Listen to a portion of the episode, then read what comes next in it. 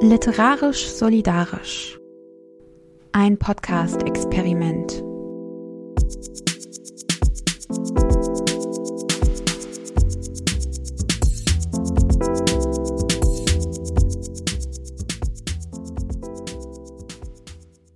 Hallo, ich bin Hatice. Meine Pronomen sind sie, ihr. Hallo, ich bin Dara und meine Pronomen sind sie, ihr. Hi, ich bin Zara. Meine Pronomen sind sie, ihr. Hallo, ich bin Marlene und meine Pronomen sind sie, ihr. Wir sind das Team vom Podcast Literarisch Solidarisch und wir wollten heute einfach einmal eine kleine Folge dazu machen, was dieser Podcast eigentlich ist, wieso wir den machen wollen und uns einmal ganz kurz vorstellen und euch anteasern, wie es weitergehen wird mit dem Podcast. Herr Tietje, du hattest ja die Idee, einen Podcast mit dem Namen Literarisch Solidarisch zu machen. Willst du vielleicht einmal erzählen, wie du auf die Idee gekommen bist und was dahinter eigentlich steckt, hinter der Idee? Ja, also ich hatte ähm, schon lange, ehrlich gesagt, so eine Idee gehabt, was über Solidarität im Literaturbetrieb zu machen, weil ich finde, dass wir nicht solidarisch genug sind.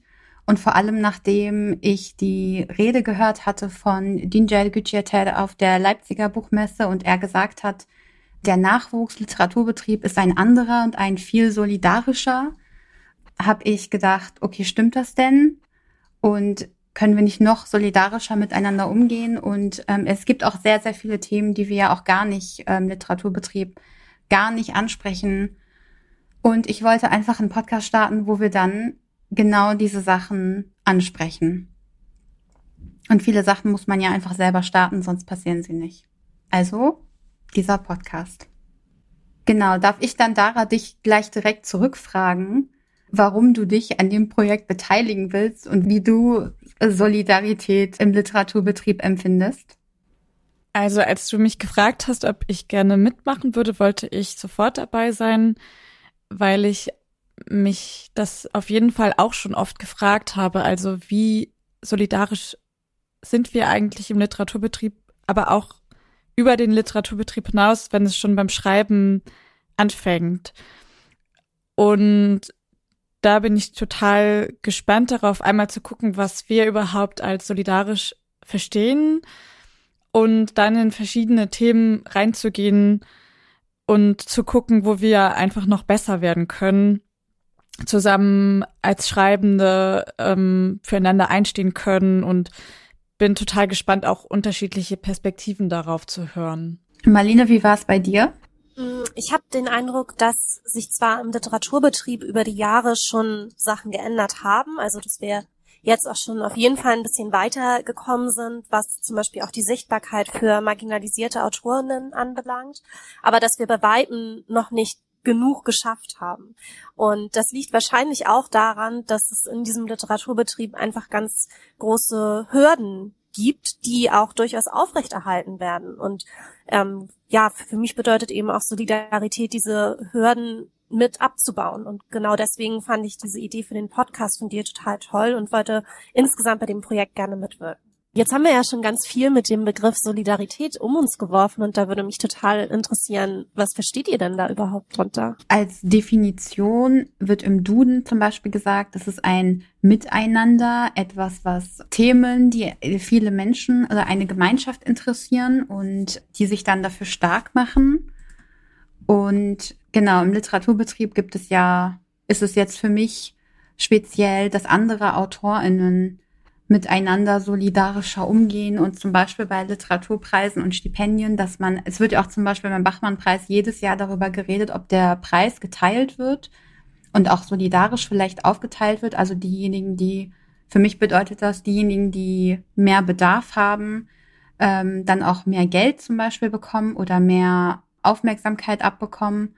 Und also das ist für mich, wo ich mehr Solidarität mir wünschen würde im Literaturbetrieb, dass wir nicht immer nur darüber reden, sondern auch vielleicht mal irgendwie was zeigen und machen.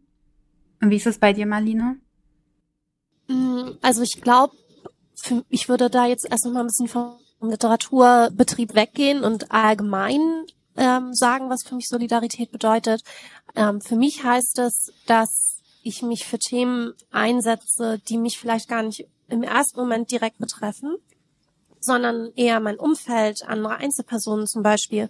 Und was da für mich auch wichtig ist, ähm, ist, dass es nicht nur bei Lippenbekenntnissen bleibt. Also Solidarität ist ja mal schnell ausgesprochen, so als Begriff, aber was folgt denn da genau an Taten raus? Mhm. Dara, wie ist das bei dir? Ich habe auf jeden Fall auch ein paar Definitionen nachgelesen und ich mochte das Wort Zusammengehörigkeit, das ich auf der Seite von der Bundeszentrale für politische Bildung gelesen habe. Also, dass man sich als Teil einer Gruppe oder Zusammengehörigkeit versteht, wo Menschen mit unterschiedlichen Voraussetzungen sind. Und in Bezug auf das Schreiben und ähm, den Literaturbetrieb habe ich so gedacht, dass dass es vielleicht so eine Solidarität im Kleinen gibt und im großen Ganzen. Also, dass ich im Kleinen auf persönlicher Ebene mich solidarisch verhalten kann oder solidarisch sein kann, indem ich einzelne Leute unterstütze auf persönlicher Ebene. Ähm, wir alle wissen ja, dass Schreiben auch irgendwie so ein großer Struggle sein kann. Und ähm, ja, dass man sich da gegenseitig auf jeden Fall ganz gut supporten kann und dass es dann noch eine größere Ebene gibt, ähm, sich solidarisch zu verhalten, um vielleicht auch Strukturen zu verändern, die dann wiederum anderen Leuten zugutekommen.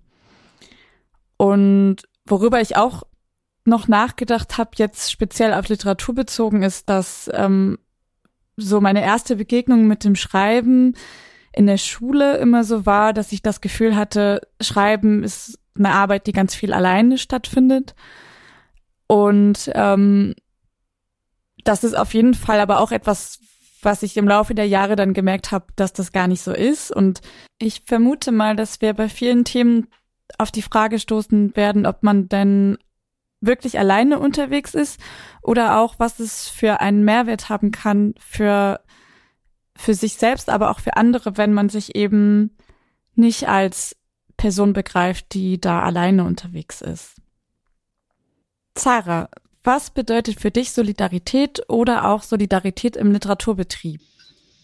Was für mich Solidarität im Literaturbetrieb bedeutet. Also eigentlich denke ich ganz oft, das, was wir zusammen machen, ist ja eigentlich praktizierte Solidarität. Also Dara, du hast ja auch eben schon gesagt, dass es ja auch heißt, dass man vielleicht einfach nicht allein ist. Also für mich würde heißt Solidarität halt, dass man so eigeninitiativ, also dass man halt irgendwie nicht erst mit anderen zusammensteht oder irgendwie Leute mit ins Boot holt bei irgendwelchen Sachen, wenn man dazu aufgefordert wird, sondern irgendwie einfach selber umsichtig ist, welche Leute gibt es, die irgendwie das Gleiche machen wie wir oder mit wem, mit wem kann ich einfach Banden bilden? oder wer braucht vielleicht Unterstützung und alles. Also eigentlich heißt Solidarität praktizieren für mich umsichtig und nett sein. Damit können wir dann das Podcast-Experiment beenden, indem wir einfach alle umsichtig miteinander sind. Aber mich würde auch noch mal interessieren, was der Literaturbetrieb eigentlich ist, weil das auf jeden Fall auch ein Wort ist, das mir einfach über die Lippen geht. Aber ich mir zum Beispiel manchmal unsicher bin, was der Literaturbetrieb genau ist und wo ich mich darin gerade befinde. Und wollte euch da mal fragen, Zara, willst du vielleicht direkt anfangen? Also mit der Frage, was ist der Literaturbetrieb und wo befindest du dich im Literaturbetrieb? Ja, das ist eine gute Frage, weil ähm, ich kann jetzt einfach mal ganz vermessen antworten mit einer kleinen Disclosure sozusagen. Also ich gebe ja mit Dara und Marlene zusammen das Literaturmagazin Der Schnipsel heraus und mache eine Lesebühne in Kiel, die Lesebühne Federkiel und das sind so Sachen, da würde ich, wenn ich mal großkotzig drauf bin, behaupten, also wir sind schon die Literaturszene oder der Literaturbetrieb von Kiel. ja, es ist halt Kiel, also für Leute, die Kiel nicht kennen. Naja, es ist technisch eine Großstadt, aber es ist die schleswig-holsteinische Landeshauptstadt. Kiel ist nicht Hamburg und auch nicht Berlin. So, aber ich, ich denke immer so, der Literaturbetrieb, wenn man das mal hochrechnet, werden halt weiß ich nicht, Organe, die Strukturen schaffen. Und ich glaube, so auf groß gerechnet, Verlage schaffen natürlich Strukturen, um Bücher rauszubringen. LiteraturveranstalterInnen machen Veranstaltungen und die machen halt Bücher sichtbar zum Beispiel. AutorInnen schreiben, die kreieren den Content sozusagen. Also ja, weiß ich nicht. Das wären wahrscheinlich so Sachen, wenn man jetzt irgendwie nach einer strengen Definition gucken würde, das ist vielleicht der Literaturbetrieb. Und wie gesagt, ich habe gerade schon die sehr übertriebene Ansage gemacht. Ja, also der Literaturbetrieb von Kiel sind wir. Und ansonsten, keine Ahnung, also nächstes Jahr kommt mein Debütroman im Verbrecherverlag. Und das ist halt sowas, da denke ich dann so, also im großen Literaturbetrieb bin ich ein kleiner Fisch. Sagen wir so ein Guppi. ähm, ja, Hatice, wo würdest du dich denn da verorten? Weiß ich ehrlich gesagt auch nicht so hundertprozentig. Also was der Literaturbetrieb ist, ich glaube, so eine krasse, so eine richtige Definition werden wir hier heute nicht hinbekommen oder auch nicht, auch nicht wissen. Ähm, und außer Dara, vielleicht haut die hier noch was richtig krasses raus. oder Marlene. Aber ich wüsste es ehrlich gesagt auch nicht so richtig. genau, also ich bin in Hamburg und da ist natürlich ein, äh, weil es eine größere Stadt ist als Kiel, auch mehr Literatur. Also wir haben hier auch so paar Stipendien und Preise, also Hamburger Literaturpreise und so.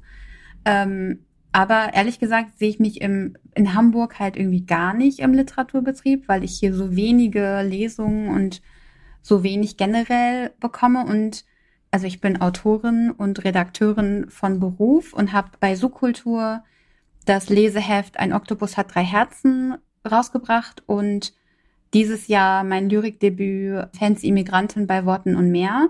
Also ich habe schon ein bisschen was gemacht. Ich habe auch dieses Jahr sehr viel daraus vorgelesen, aber so richtig fühle ich mich noch nicht Teil des Literaturbetriebs, weil ich eben sehr viel mitbekomme von anderen Leuten, die schon irgendwie eine Agentur haben und einen großen, renommierten Verlag, bei einem Publikumsverlag sind und sehr viele andere Gelegenheiten bekommen, die eben bei einem Indie-Verlag nicht da sind, weil da eben sehr oft das Geld fehlt. Und genau, obwohl ich schon irgendwie Teil des Betriebs bin, ja, ich arbeite im Betrieb, aber ich sehe mich noch nicht so richtig hundertprozentig angekommen. Marlene, wie ist es bei dir? Ähm, um den ersten Teil der Frage zu beantworten, was ist überhaupt der Literaturbetrieb? Ich würde sagen, dass der Literaturbetrieb ein mega vielschichtiges Gebilde ist, wo einfach super viele unterschiedliche Sachen mit reinspielen und da ganz viele Ebenen ineinander greifen. Also zum Beispiel haben wir auf der einen Seite die Verlage, dann teilt sich das aber natürlich auch nochmal auf in Indie-Verlage und in ganz große Verlagshäuser. Dann haben wir Agenturen, wir haben Lesebühnen, wir haben die AutorInnen, den Börsenverein zum Beispiel auch noch vom Buchhandel. Für mich zählen tatsächlich auch Buchläden noch mit hinein. Also alles, was im weitesten Sinne mit Literatur zu tun hat. Und vielleicht ist es deswegen auch so schwierig zu schauen, wo liegen überhaupt die Probleme, weil ich finde, dass es auch der, der Literaturbetrieb als Gebilde ist relativ schwer zu durchschauen. Also zum Beispiel auch solche Sachen mit Agenturen. Wie kommt man an eine Agentur ran? Wofür brauche ich die überhaupt? Das war mir bis vor ein paar Jahren gar nicht so bewusst, welche Rolle das beispielsweise spielt. Und ich glaube, deswegen ist es auch ganz wichtig, ähm, Dara, du hattest vorhin schon gesagt, Schreiben ist so klischeemäßig das, was man im stillen Kämmerlein tut. Das heißt ja auch, dass man sich nicht großartig mit Leuten über Dinge austauscht. Und gerade dieser Austausch ist ja mega relevant, um einfach diese Strukturen offenlegen zu können und um die zu verstehen. Und wo ich mich selber in diesem ganzen Gebilde verorte, ist so ich würde sagen, eher so ein bisschen außerhalb ähm, auf der einen Seite. Ich bin Literaturwissenschaftlerin und Buchbloggerin. Das heißt, ich ähm, schreibe nicht nur selbst, sondern schreibe auch über andere Bücher. Ähm, das ist vielleicht auch nochmal eine andere Perspektive da. Und ähm, ja, was so Veröffentlichungen anbelangt, da sehe ich mich am Anfang, also ich habe ein paar Kurzgeschichten veröffentlicht, zum Beispiel in Anthologien oder in anderen Literaturmagazinen, zum Beispiel in der neuen Prosa oder im Gym-Magazin, ähm, also noch nicht im Debütbereich. Dara, wie ordnest du das Ganze denn ein? Ja, da muss ich Hatice jetzt enttäuschen, denn ich habe keine gute, allumfassende Definition. Ich habe aber trotzdem mal nochmal nachgeschaut und ähm, vom Literaturbetrieb als literarische Öffentlichkeit gelesen. Und ähm, das würde dann ja in so eine Richtung gehen, die jetzt auch schon genannt wurde, also so Verlage, Buchmessen, Marketing, vielleicht ja auch sowas wie Feuilleton. Und dann gibt es ja aber auch noch diesen Indie-Bereich, der ja aber auch vielleicht Teil des Literaturbetriebs ist, ähm, der dann gar nicht so sehr an Institutionelles gebunden ist, sondern indem man dann ganz viel selbst umsetzen kann und sich vielleicht ja auch eigene Strukturen bauen kann. Allerdings wahrscheinlich in den meisten Fällen dann mit wenig Geld. Ähm, und um die Frage selber zu beantworten, wo ich mich im Literaturbetrieb sehe oder was meine Berührungspunkte sind, dann wahrscheinlich eher in diesem Indie-Bereich. Also ich habe auch schon veröffentlicht in Anthologien, in Zeitschriften und ähm, habe bei Subkultur mit der Erzählung Restwärme jetzt eine erste eigene Publikation. Dann haben wir das Literaturmagazin in Kiel, der Schnipsel, veranstalten da auch viele Lesungen und wie Zara so schön sagt, sind wir damit mitten im Literaturbetrieb Kiels, einfach weil es hier sehr überschaubar ist. Dann habe ich in Hildesheim am Literaturinstitut studiert, was jetzt eher in so eine institutionelle Richtung geht und was dadurch vielleicht auch Literaturbetrieb ist oder zumindest eine Schwelle des Literaturbetriebs sein kann, je nachdem vielleicht auch, was man so für Erfahrungen macht oder wie man das selber alles so wahrnimmt. Und genau, aber ich würde mich insgesamt eher in diesem Indie-Bereich verorten, der aber wie gesagt, mittlerweile vielleicht auch schon Teil des Literaturbetriebs ist oder zumindest sein kann. Ich kann vielleicht zum Thema Literaturbetrieb noch die Anekdote erzählen, wie der Literaturbetrieb für ganz Außenstehende aussieht. Oder ich meine, wir sind ja eigentlich alle eher so im Indie- und Kleinpublikationsbereich unterwegs, wie ihr jetzt schon gehört habt. Und ich habe neulich einen Anruf bekommen, der mit einer Person zusammenhing, die ich total super finde und mit der ich voll gerne mal so literaturmäßig zu tun haben würde. Und ich habe das dann meinem Freund erzählt und war so, oh ja, hier die und die Sache ist. Und der war so, also man muss dazu sagen, der hat gar nichts mit Literatur zu tun und ähm, der hat nur gesagt so, ah, kann das eigentlich sein, dass ihr euch so in eurer Literaturgang, dass ihr euch die ganze Zeit gegenseitig fangirlt? Ja. ja, sonst macht's ja niemand. Aber ich finde so die positive Seite ist, es hält auch immer Sachen bereit, die man irgendwie einfach mal feiern kann mit seinen Homies und Hometten zusammen und wo man sich auch mal freuen kann. Und ja, es ist nicht alles undurchdringlich, würde ich sagen. Mhm. Ja, ich glaube, durch den Podcast werden wir auch noch ähm, mehr dazu lernen und vor allem ähm, ganz viele Dinge ähm, ansprechen, die wir sonst eher weniger ähm, erfahren über den Literaturbetrieb. Und wenn das jetzt auch für uns alle so wirkt, als wären wir nicht Teil davon, sind wir ja eigentlich doch Teil davon. Ja, dann ähm, hoffen wir, euch hat diese erste Folge gefallen und dass unsere wirren Erzählungen euch irgendwie was gebracht haben und ihr noch weiter einschaltet. Nächsten Monat, am 15. Dezember, erscheint unsere nächste Folge. In dieser Folge sprechen wir gemeinsam mit Raffaela Edelbauer und Elnas Farabaksch über das Thema Neid. Schaltet dann gerne wieder ein. Wer kann und unsere Arbeit unterstützen möchte, kann dies gerne mit einem Steady-Abo tun. Wir würden uns sehr darüber freuen.